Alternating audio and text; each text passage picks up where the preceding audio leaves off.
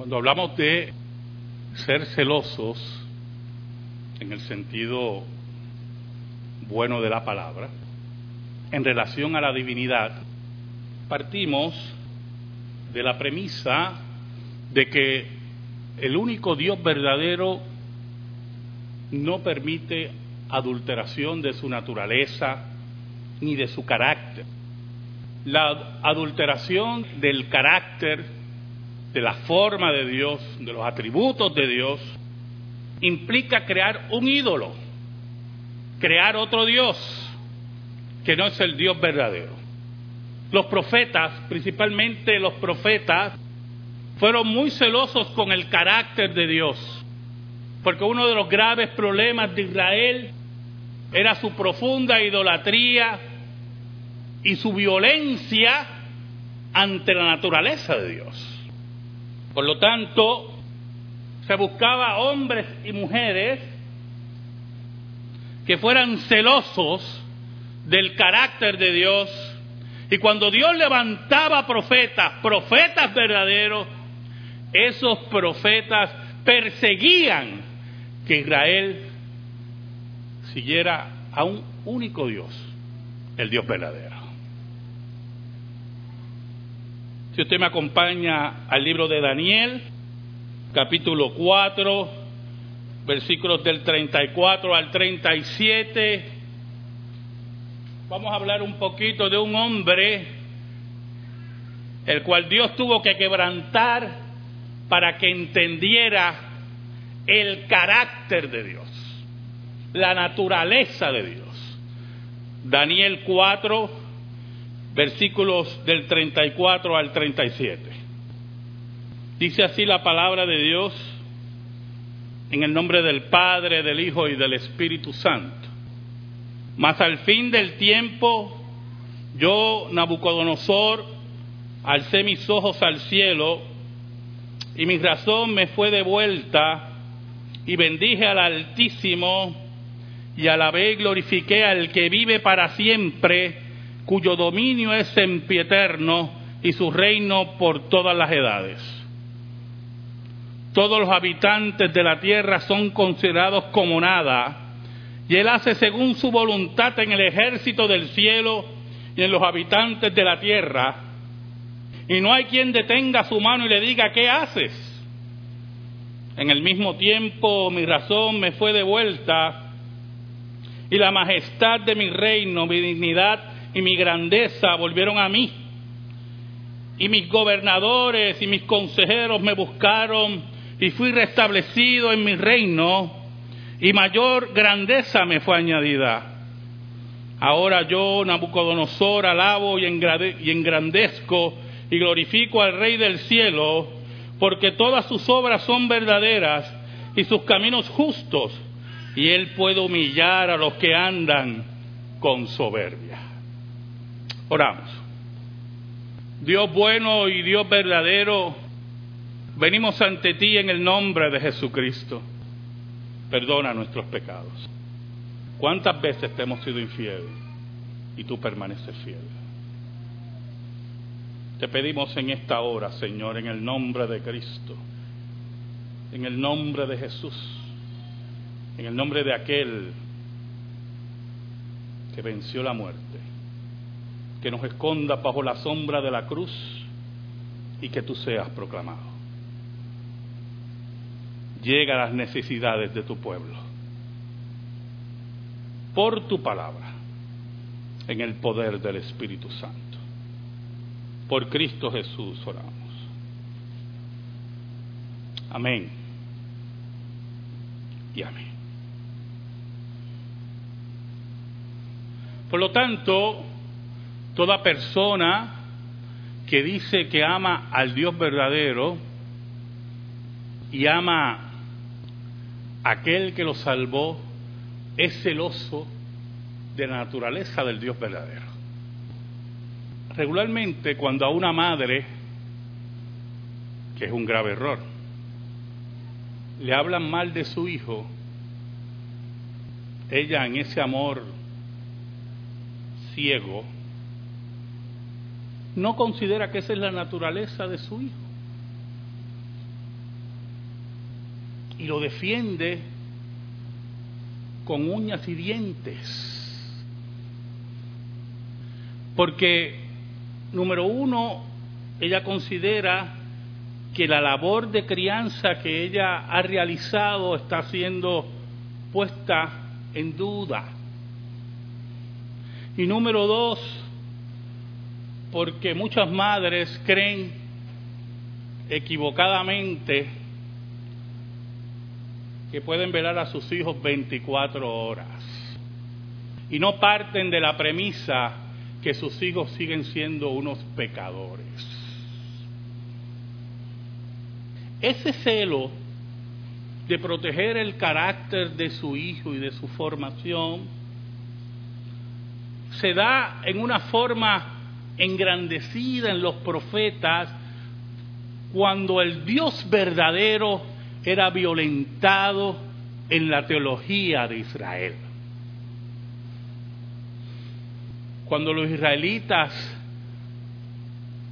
trabajaban y construían un becerro de oro, es interesante que Aarón, en ese capítulo, dice, mañana será fiesta para Jehová.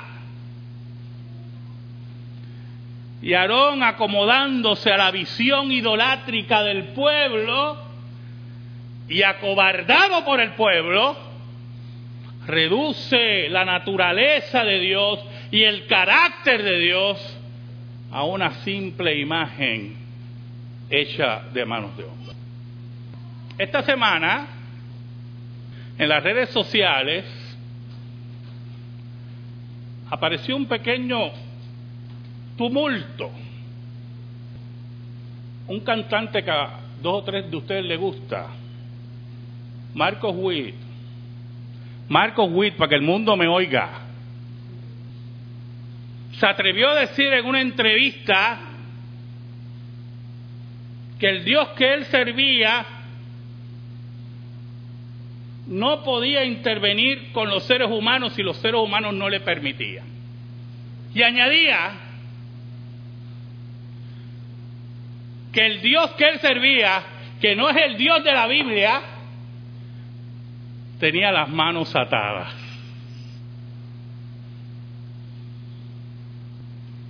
Y eso creó un tumulto, hermano, en las redes sociales.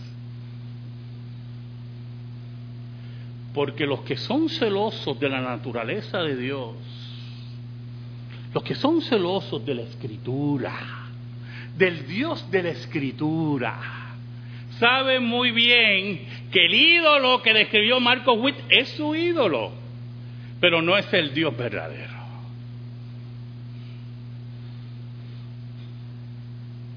Nabucodonosor fue guiado por Dios para cumplir la promesa y el castigo que Dios le había dicho a Israel que iba a ocurrir con él en el cautiverio babilónico.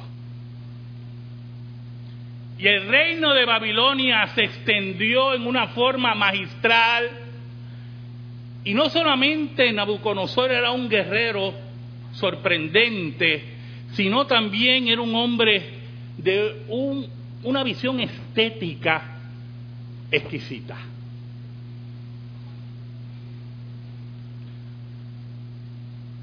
Los pocos palacios que podemos encontrar o que han encontrado los arqueólogos nos hablan de ese, de ese gusto especial de Nabucodonosor. Y los famosos jardines colgantes de Babilonia, dedicados a su esposa, yo pensaba eso, hermano, los jardines colgantes dedicados a su esposa, que era una de las siete maravillas del mundo antiguo. Y yo decía, caramba, y cuando uno le lleva una rosita, bendito, a la esposa, y este le puso unos jardines colgantes. Oiga, qué cosa tremenda esa. Uno palidece, ¿verdad? Pero un día, este rey impío se paseaba en su palacio. Y su orgullo se elevó a niveles de blasfemia. Y la Biblia dice que Dios se cansó de él y lo tiró a tierra y le quitó la razón y lo volvió como un animal. Y su orgullo fue destruido por Dios. Nosotros tenemos que entender que el Dios que nosotros servimos es el Dios que gobierna sobre todas las cosas. Y allí estuvo un tiempo importante, muy significativo. Algunos creen que Nabucodonosor estuvo en su locura siete años. Y aquí entra un aspecto importante de la soberanía de Dios, hermano. Porque otros escritores dicen que es imposible que el reino de Nabucodonosor permaneciera por siete años, por siete años, y que no lo perdiera por su locura. No entendemos todavía la soberanía de Dios, hermano. Ningún rey sube y baja si a Dios no le da la gana. Y nosotros tenemos que entender que el control de Dios en los gobiernos solamente Él lo ejerce. Y nadie puede quitar rey y gobernante si no es parte de Dios. En ese sentido, el principio de la soberanía de Dios no solamente estaba en el derribo del orgullo de Nabucodonosor, sino en el control de su gobierno, en la administración de su gobierno y en restablecer su gobierno. ¿Sabe? Varias personas escribieron en las redes sociales contra Marcos Witt uno de ellos fui yo. No le voy a decir lo que escribí, no fue nada, una oración muy corta.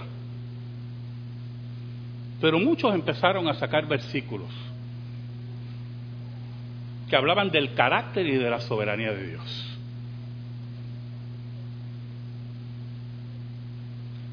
Isaías 14, 27 nos dice, porque Jehová de los ejércitos lo ha determinado y quién lo impedirá.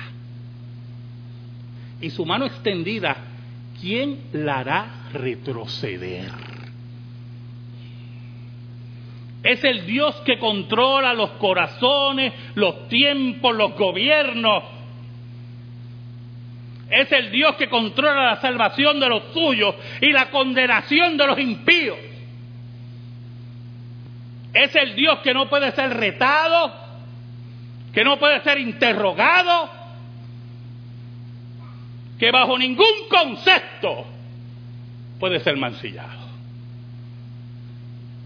Cuando los impíos, vestidos de salmistas, vestidos de cantantes, violentan la palabra de Dios, si no hay un pueblo testigo y celoso de ese carácter de Dios, como los profetas, significa que no hay un pueblo que nunca conoció. En Job, capítulo 9, versículos del 5 al 10, la palabra de Dios dice, Él arranca los montes con su furor y no saben quién los trastornó. Él remueve la tierra de su lugar y hace temblar sus columnas. Él manda el sol y no sale, y sella las estrellas. Él solo extendió los cielos y anda sobre las olas del mar.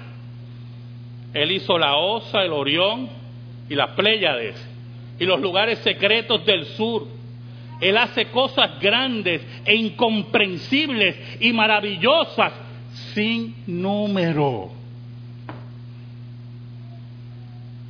en medio de su orgullo, muchos especulan cómo el reino de Nabucodonosor se mantenía.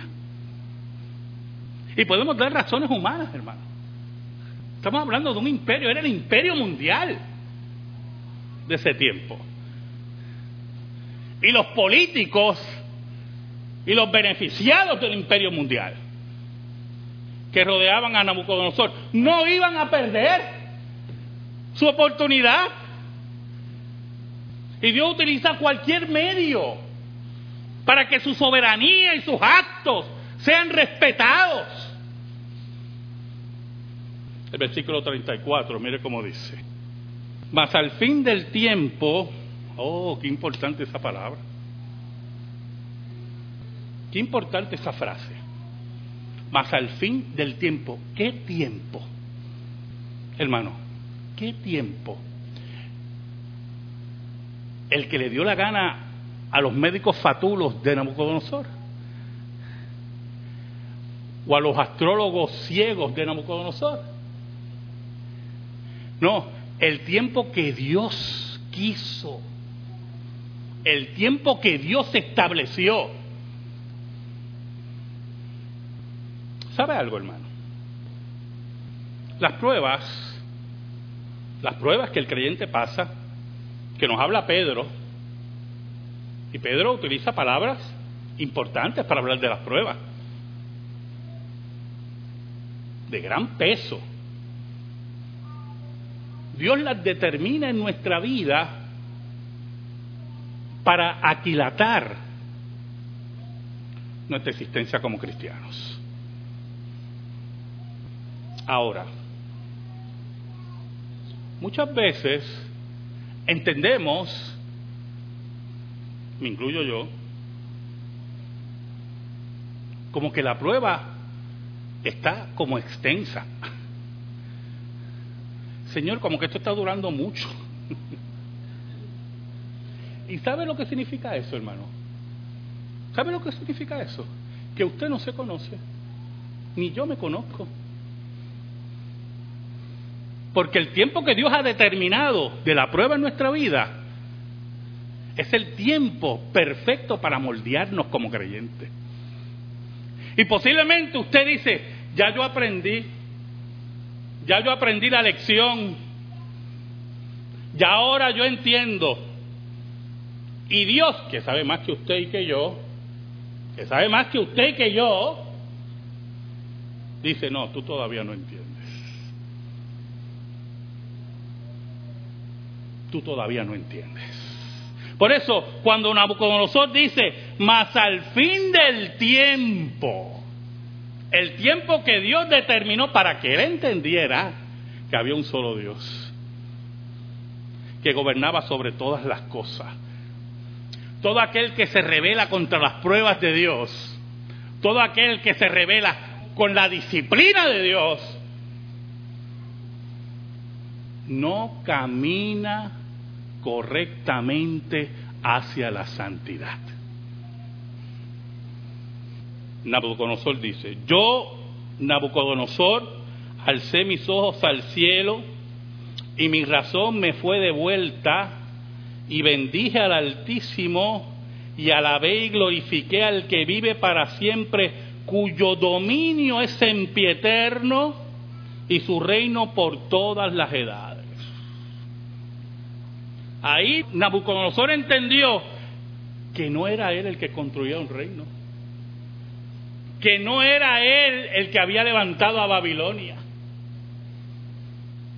que Dios, el Dios soberano, era el que había construido la historia. Y entendió que sobre su reinito de tierra, y su reinito de tierra ¿Qué es ahora el reino de Nabucodonosor? ¿Qué es ahora, hermano? Recuerdos arqueológicos. Eso es lo que es el reino de Nabucodonosor ahora. ¿Dónde está el reino de este rey? En la pala de un arqueólogo. En los libros de historia. ¿Dónde está el reino de nuestro Dios? ¿De quién se habla más? del Dios de la Biblia o de Nabucodonosor? ¿A quién la gente recurre? ¿A la estatua de oro de Nabucodonosor? ¿O al Dios que reina sobre todas las cosas? Como dice él en este versículo. El versículo 35 dice, porque él entendía que el carácter de Dios y la soberanía de Dios está sobre todo lo creado. En el versículo 35 él dice, todos los habitantes de la tierra son considerados como nada. Hermano, estamos hablando siglo 7, siglo 6 antes de Cristo. Los imperios americanos, Inca, Azteca, Maya, estaban apareciendo.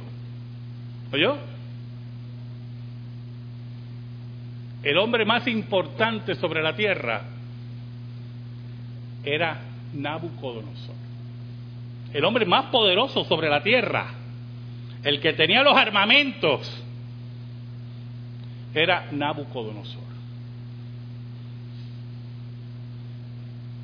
Y él en su pensamiento en la humillación que Dios le hizo, entendía, yo que me creía algo, no soy nada. Imagínense los otros. Son considerados como nada. Y Él hace según su voluntad, según su carácter, según su decreto que es el término más correcto ahí, ¿oyó? Según su decreto, en el ejército del cielo y en los habitantes de la tierra, y no hay quien detenga su mano y le diga, ¿qué haces? Entonces, oímos a un cantante infeliz decirnos que Dios tiene las manos atadas cuando Nabucodonosor, que podía pasarle el rolo encima, decía que nadie le ata las manos a Dios. El Salmo 33, versículos del 10 al 11 dice, Jehová hace nulo el consejo de las naciones y frustra las maquinaciones de los pueblos. El consejo de Jehová permanecerá para siempre, los pensamientos de su corazón por todas las generaciones. porque ante nosotros se desenvuelve todo el plan de Dios y todo el decreto de Dios. Nada podrá cambiar el decreto de Dios y los actos soberanos de Dios. Por eso en Deuteronomio 32, versículo 39, la Biblia dice, vete ahora que yo, yo soy, y no hay dioses conmigo. Mire cómo dice, para aquellos del Evangelio de la Prosperidad. Yo hago morir y yo hago vivir. Yo hiero y yo sano. Y no hay quien pueda librarse de mi mano. En el versículo 36, Nabucodonosor nos dice, el, Daniel, el profeta Daniel nos dice, en el mismo tiempo mi razón me fue devuelta y la majestad de mi reino, mi dignidad y mi grandeza volvieron a mí. Y mis gobernadores y mis consejeros me buscaron y fui restablecido en mi reino y mayor grandeza me fue añadida. ¿Sabe lo que dice la Biblia, hermano? El que se humilla, el que se humilla será ensalzado. El que considere su nombre perdido, Dios lo honrará. Esto yo se lo he dicho muchas veces, oye hermano, y se lo voy a volver a repetir. Martín Lutero no cobró ni un solo centavo de sus libros. Los prensistas se hicieron millonarios con los libros de Martín Lutero, porque eran bestsellers. Cada vez que Martín Lutero soltaba un vómito de sangre de los de él, Lutero era así, oiga, eso era un bestseller en toda Europa. Pero aún más, y se lo he dicho muchas veces, cuando fueron donde él, para decirle que a la iglesia alemana le iban a poner iglesia luterana, Martín Lutero dijo, ¿quién soy yo, gusano hediondo apestoso? que la iglesia de Cristo lleve mi nombre.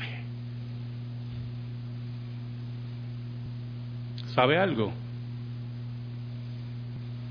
Después de Jesucristo, Martín Lutero es el personaje que más se ha escrito y se ha mencionado en la historia. Juan Calvino dio órdenes explícitas de entregar todo a la iglesia, todo lo que tenía, que no era casi nada, era un hombre que vivía en la pobreza. Y también ordenó, prohibió que se marcara donde él estaba enterrado. En el día de hoy no sabemos dónde está Juan Calvino enterrado. Y Juan Calvino sigue siendo uno de los hombres más leídos, más estudiados y más traducidos, producidos por la Reforma Protestante. Porque fueron hombres que sabían que solamente la gloria de Dios y la soberanía de Dios tenía que ser proclamada que aquí el nombre de Cristo, el nombre que es sobre todo nombre, es el que debe ser proclamado. Y por eso ve en el versículo 36 cómo Dios después humilla a este rey, lo vuelve a levantar, le da mucho más de lo que tenía, pero ya era otro Nabucodonosor. No era el mismo. No era el mismo, hermano, era otro hombre. Había conocido al Dios verdadero.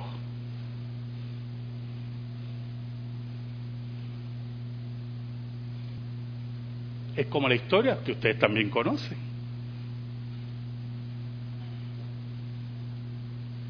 Que fueron a buscar a Lutero a la casa. Esos hombres eran increíbles. y tocaron la puerta. Y dijeron, doctor Martín Lutero. Y él contestó, no está, se murió. Y el que está atrás dice, ¿y quién está hablando? Cristo. Hombres que sabían que el nombre de Cristo y su soberanía es la que debe ser establecida. El versículo 37 Dice, ahora yo, Nabucodonosor, alabo, engrandezco y glorifico al Rey del cielo, porque todas sus obras son verdaderas. Aquí hay algo muy importante. Los dioses paganos y los dioses con manos atadas, sus obras no son verdaderas, porque no existen. No son nada. Pero el Dios que había conocido el rey de Babilonia era el Dios de las obras verdaderas y gobernaba sobre todas las cosas. Y él ya lo entendía. Y sus caminos justos.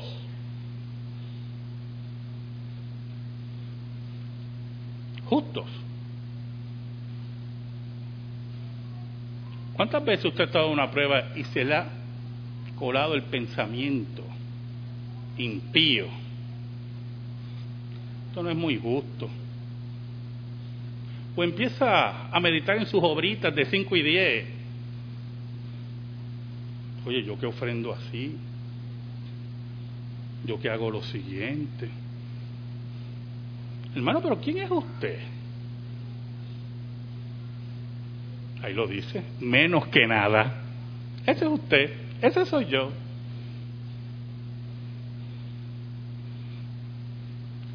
¿Y por qué él decía que los caminos de Dios eran justos? Porque él reconocía que había sido que un orgulloso, un soberbio, un hombre que se creía un Dios y no era nada. Y añade, y él puede humillar a los que andan con soberbia.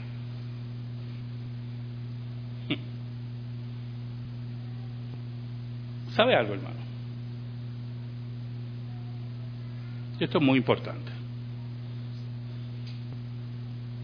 Hay dos historias dos leyendas urbanas. Ustedes que usted sabe que a mí me encantan las leyendas urbanas.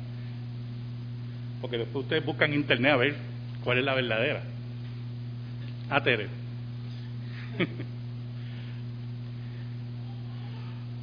Cuando el primer cosmonauta ruso dio la vuelta a la Tierra, la primera leyenda urbana que se regó fue que él dijo, no veo a Dios. Y todos nosotros la repetimos, incluyéndome a mí. Pero hace poco, hace un año, estaba leyendo de esa hazaña, cómo los Estados Unidos pues se volvieron locos, porque esto es una carrera de dos locos que no van a pasar de Marte. Estaba oyendo los otros días un especial sobre los combustibles líquidos que existen, ¿verdad? Con los combustibles líquidos que hay ahora, de Marte no pasamos. Y la fuerza nuclear, la energía nuclear, no sirve para los vuelos. Bien interesante. Pero hace un año leía que Gagarin siempre fue un miembro de la Iglesia Ortodoxa rusa y un creyente en Dios. Que era imposible que él hubiera dicho, no veo a Dios. Usted coja la que usted quiera. Si es de derecha, dirá que los rusos dijeron no veo a Dios. Si usted es de izquierda, dirá no es esa, esa. Hay solamente un problema. Que los rusos, escuche bien, los norteamericanos, los de Arabia Saudita, que ya anunciaron su viaje a Marte no tripulado, la India, la China, todos los que tengan aspiraciones aeronáuticas, todos ellos, hermano, todos ellos, con sus poderosas naves y sus grandes ingenieros y científicos y sus profundos estudios en física, en química, en todo lo relacionado con los vuelos espaciales. Ninguno va a pasar, ninguno va a pasar del punto que Dios diga, de aquí tú no pasas. De aquí tú no pasas. Porque el que gobierna en los cielos y en la tierra es el Dios de Nabucodonosor. Y la Biblia dice, la Biblia dice que Él controla los astros y la tierra. Y no hay nadie que le diga, ¿qué haces? Amén. Gracias te damos, Señor. Gracias te damos por tu palabra eterna.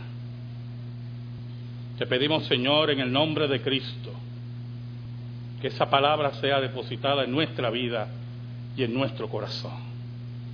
En el nombre de Jesús oramos. Amén y amén.